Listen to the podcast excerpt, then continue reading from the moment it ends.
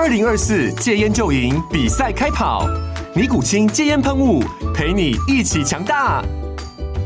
戒烟不容易，单靠意志力戒烟的人，时常无法克服戒断症状而失败。尼古清戒烟喷雾将是你的神队友，简单一喷，药品急速释放，立即缓解七大戒断症状，不限场合提高戒烟成功率。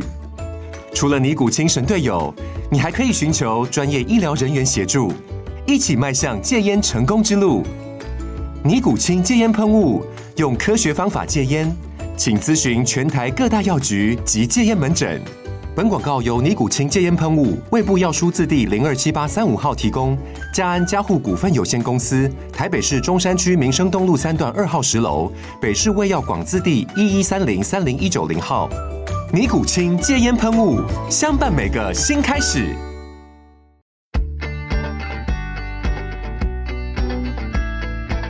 美股航海日志，每天三分钟，帮你分析美股走势与大小事。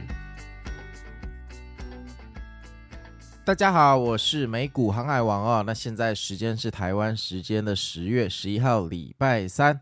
那恭喜大家又赚钱了哈！昨天美股又迎来欢乐的一个晚上，是不是十分的开心呢？再加上现在台股正在开盘哈，那目前看起来啊，无论这个是继续台股要反弹，或者是留一条人道走廊给你最后逃生门，我觉得台股目前都还蛮照顾各位小散户的哈。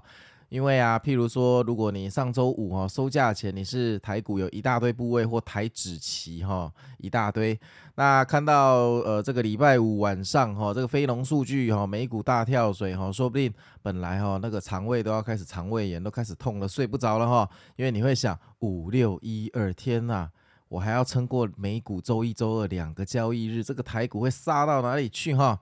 结果没有想到，美股这三天给我们了好多人道走廊哈，不但给我们逃走，还帮我们拉升抬轿哈。那现在台股正在欣欣向荣，到底能不能持续哈？我们继续看下去。好啊，那我们就先来看一下昨天美股又发生什么可爱的事情哈。这个美股如果大涨，我们就说它发生可爱的事情啊；啊，如果美股大跌或冲高回落啊，当然就是很低端了，我们就称为低端的事情啊。啊，还要友善的提醒一下，我觉得我最近好像。有点快要感冒了哈，讲话可能有点鼻音，大家多多包涵哈。不知道是不是最近这两天天气突然变冷哈，然后睡觉冷气还给它开二十二度的关系，所以大家自己小心哈。我觉得天气好像突然有一点变冷的趋势哦，不知道是不是我错觉。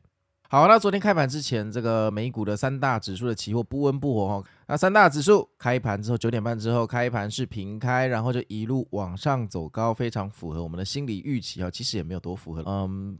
在昨天开盘之前，大家对这个反弹还是抱持一个比较怀疑的态度，哈，觉得应该要到头了这样子。那到了骗炮时间十点，哈，也直接继续往上突破，哈，不拖泥带水，直接涨到了十点半，哈，纠缠了一下，盘整了一下，十一点又继续往上天元突破，冲冲冲冲冲。啊，继续往上涨。这个时候呢，我在赖群有截图给我的粉丝看哈。那目前看起来走势图就像一个斜四十五度的山丘。那你可能会觉得航海王，你截这个图要做什么嘞？对不对？呃，其实我这个真正的重点用字是在四十五度哈。四十五度代表着哈杀空头是非常残忍的事情，因为它完全没有给回调哈。也就是说呢，你只能不断的停损，不断的停损，完全没有空头的买家在投入的意思哈。那这张图待会我也会呃发到那个现实动态给大家看，因为我觉得有时候这个前后的对比哈 还蛮差蛮多的哈，因为它后来涨到了十二点之后就开始在高位盘整哈，盘整了一个小时，然后就突然跳水了，而且跌得蛮深的哈，是垂直九十度哈，大概。一两分钟内跌了零点三个百分比、零点四个百分比那一种哈，是真正的大峡谷的悬奶哈。它到底有多大峡谷？我举个例子，你有没有看过《不可能的任务》？你记不记得那个阿汤哥啊？常常莫名其妙就在好几集的片头有没有？就在那边露着他的肌肉，在那边爬那个山壁。哦，你应该对这个画面会有印象嘛？哈，就是那个感觉，就是那么垂直哈。那跳下来，完完全全就是一个世界奇观，好像是大自然力量所造成的那个自然奇景。那这个一跳下来，OK，哈，杀的这么直，然后就继续往下坠啊，这个也蛮神奇的哈。它坠了几分钟之后就不坠了诶，然后变水平盘整哈，给我盘整到三点五十分，诶，这个很厉害，一点下杀，然后居然给我从一点零二分、零三分就可以盘整到尾盘哈，很少在美股哈看它水平盘整三个小时，因为它美股哈波动真的很大，市场共识在大部分的时候都是分歧的，所以。它很难水平在一个价钱哈盘整三个小时，通常能盘整三十分钟就阿弥陀佛，谁跟你盘整三个多小时？好，结果盘整到三点五十分的时候啊，再给你用力往下跳水一下，哎，非常准确哈，是三点五十一分开始跳的哈，那再往下再跳了零点二个百分比左右哈，最后三大指数哈，纳斯达克大概涨了零点五八个百分比哦。啊，标普涨了零点五二个百分比，那费半指数领涨，我们乐见其成哈，涨了一点二九个百分比，四大指数全部都收涨啊，非常开心的一个夜晚哈。那当然，其实盘中这个跳水没有太令人爽快哈，因为这有一点像你开派对开到一半，警察临检把灯打开，然后呃这个警察走的时候，基本上你已经酒醒了，就不想玩了。但连续这三天这样乱七八糟的大涨一通哈，虽然我们说利空出尽哈，但是我们大家个个有希望，个个也没把握。我们没有把握说这个反弹可以超过三天了，因为毕竟周三、周四有那个数据嘛，那周五又迎来一个黑色星期五哈，那怎么看？空军兄弟差不多要起床来做点事情了哈，所以如果昨天不回调，才令人感到恐慌啊。昨天这样稍微回调一下，诶，对不对？想上车的人，说不定再减减筹码啊。如果你很看空的人，你也可以把它当做它是呃涨不上去嘛。那一切的答案就像上礼拜的这个接力赛一样，我们要交棒给今天晚上的 PPI 数据哈。来看一下今天晚上哈，想要让大盘往哪边走？那我自己个人这一波本来是标普，我觉得它应该要去补四千四的缺口啦，因为这个技术线走起来哈。如果没有去补四千四，那表示大祸要发生了。如果这一次的反弹没有到四千四的话，那应该会有一狗票的空军和机械卖压哈送我们下去哈。那刚好这个苹果的走势也很狗哈，基本上它看起来也要去补哈之前那个大缺口哈。那苹果跟标普如果送做堆的话，两个一起补一补哈，要崩盘再一起下去崩盘，这个剧情听起来比较正常。而且如果这个缺口它这一次。W 上来的这个涨势不补的话，哈，将来不知道何年何月才能补哈。因为如果你去看苹果的走势的 K 线图，你会发现它已经用了人类史上最强的反弹的力道，也就是所谓的无重力反弹模式哈，直接一路冲上来。那这个模式冲上来，通常就是要补某个重大缺口，它是有目的性的哈。所以我个人还是觉得它应该会去补，但是如果它没去补的话，好，那问题就很大了，那大家就脚底抹油，自己要小心了哈，说不定是最后逃生门呐、好，人道走廊啊，只是这一次人道走廊开的有点高哈，让大家诶开心过了一个国庆连假哈。那如果真的涨上去补了缺口，我也不觉得它会一路涨到十月底哈，因为光辉的十月是指十月底哈，三十一号结算的时候是光辉十月。那究竟这个光辉十月之前要跌多深，再用如何神奇的反弹哈，这个我们现在是预测不到的，因为毕竟。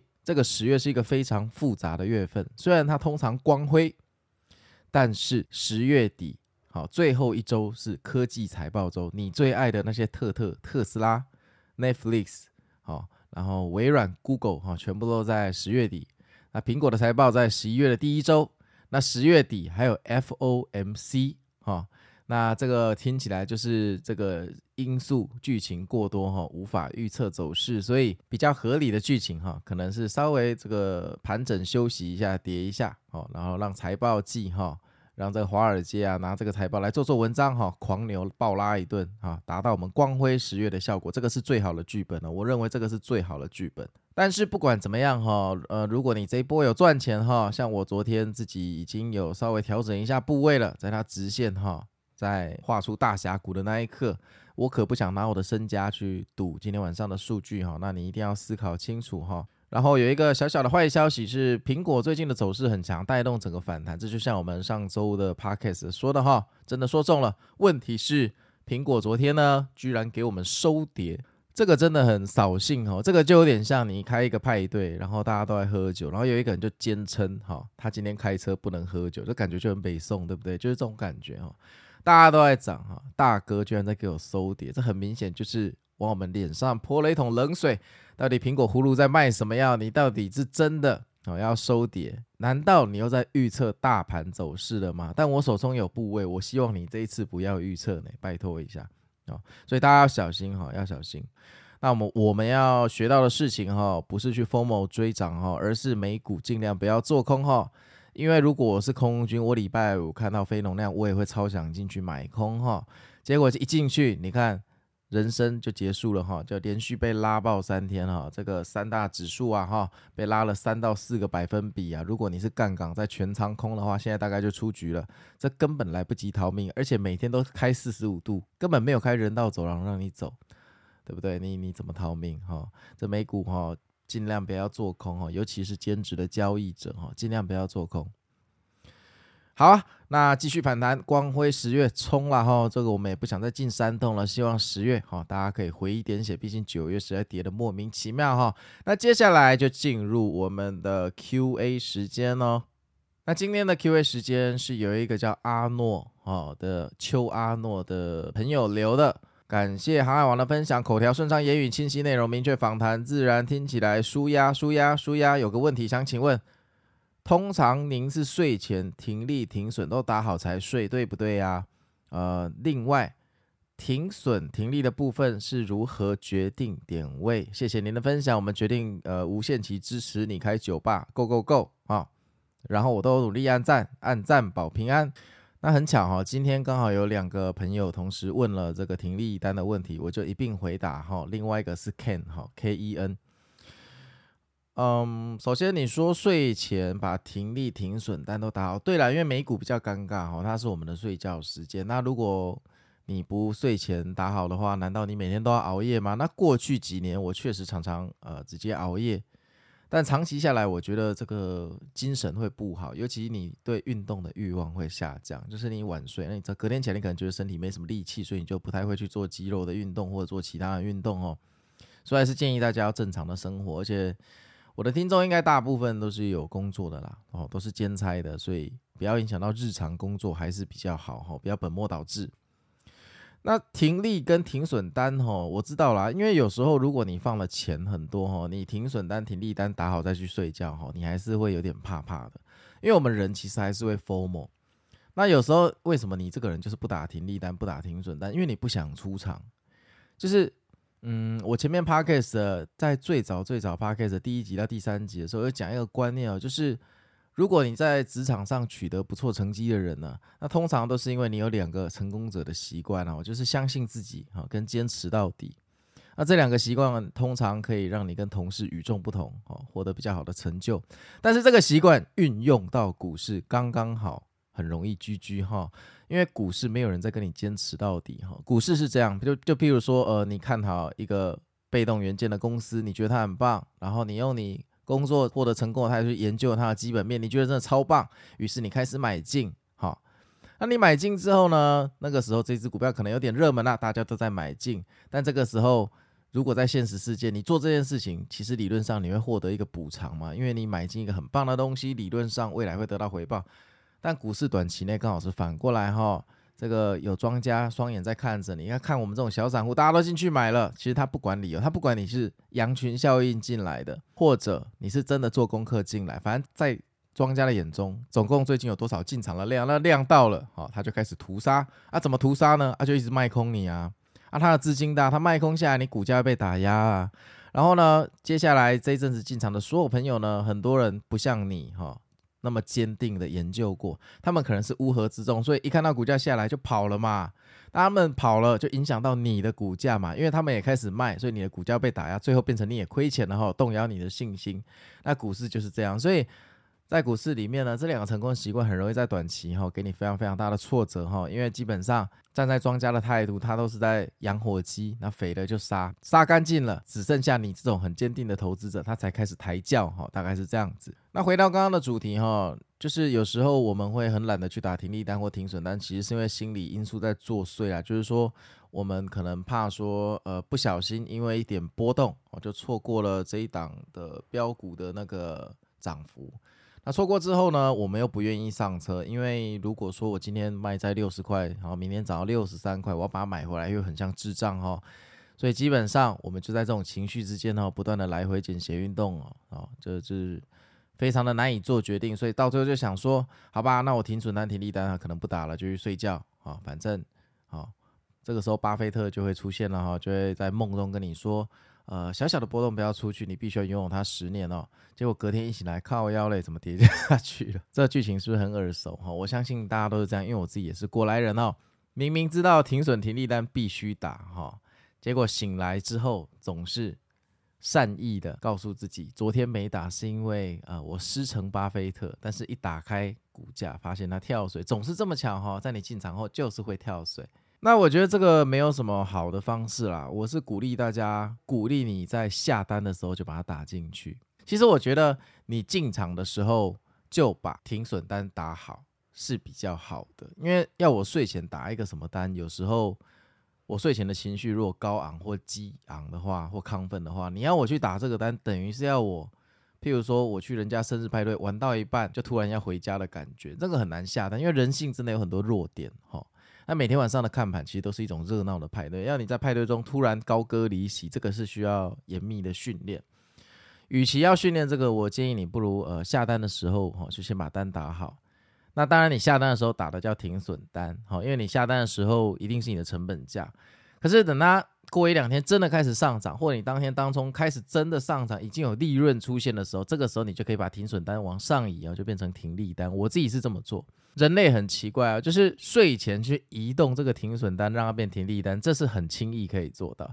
但是如果你睡前要你无中生有去打一张停利单，你会觉得很难下手。你可以自己试试看，我不知道你的个性哈，跟我一不一样，但至少我自己是这样，所以我后来选择这个方式去克服。好，然后你第二个问题跟另外一个 Ken 哥问的一样哈，停损停利的部分如何决定点位？那 Ken 他是问说，呃，是不是设个一 percent 比较好哈？这个停利到底要怎么抓？那我觉得这个问题真的没有标准答案，它是其实你问的问题就是如何出货啦，说难听点就是如何出货。这个在我我 Podcast 之前有一集哈，叫做三种卖股票的方式哈，大家可以回去听一下。其实基本上就是那三种出货的方式。那我看过的书里面，我觉得马克的超级绩效是把出货讲得比较好的人，就是他真的在教我们怎么出货，而不是只有讲一些空头理论。我会推荐你们，就是不要用什么百分之一这种东西。譬如说，你跑去买了特斯拉这种标股，然后你设个停利一趴，那有设跟没设一样，因为特斯拉每天的波动可能就超过一趴嘛。但是如果你今天是去买一个类似麦当劳的股票，你设一趴，你可能可以撑很久，哦，你可以撑很久。所以这跟你的标的有关啊。如果你今天是大盘的指数，你设一趴，你有可能可以撑很久。所以第一，你问的问题跟你的标的有关。然后接下来呢，跟你的金额有关啊。你今天一百万的一趴是一万元，但如果你是三千万的一趴，哦，那就是三十万，这就代表你要放弃三十万的利润诶。那有时候你这笔交易它可能来来回回，最后没赚那么多嘛，哈。比如说你这一波三千万进场，你赚了九十万元，那你把停利设在六十万的地方，哈，这个就代表你的一 percent，但你不一定愿意舍弃这么多，因为三十万毕竟跟因为三十万毕竟跟三万元不一样嘛。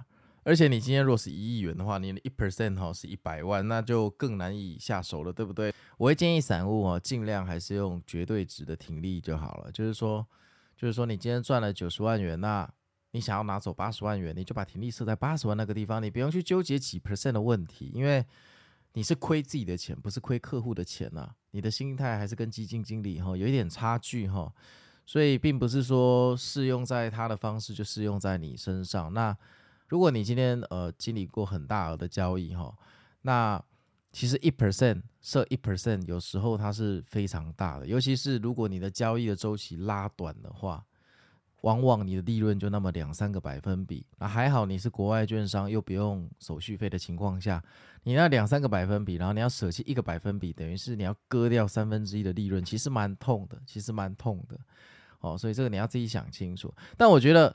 这个不是最重要的问题哦，真正重要的是你最好不要让你的停利单有机会变成停损单。好，大家的目标应该是尽量把停损单变成停利单，而千万不能让停利单变成停损单。这个这个观念我觉得才是最重要的哈。就像我刚刚说，你一进场打好的单一定叫停损单。然后呢，如果它开始赚钱了，它就有机会变成停利单。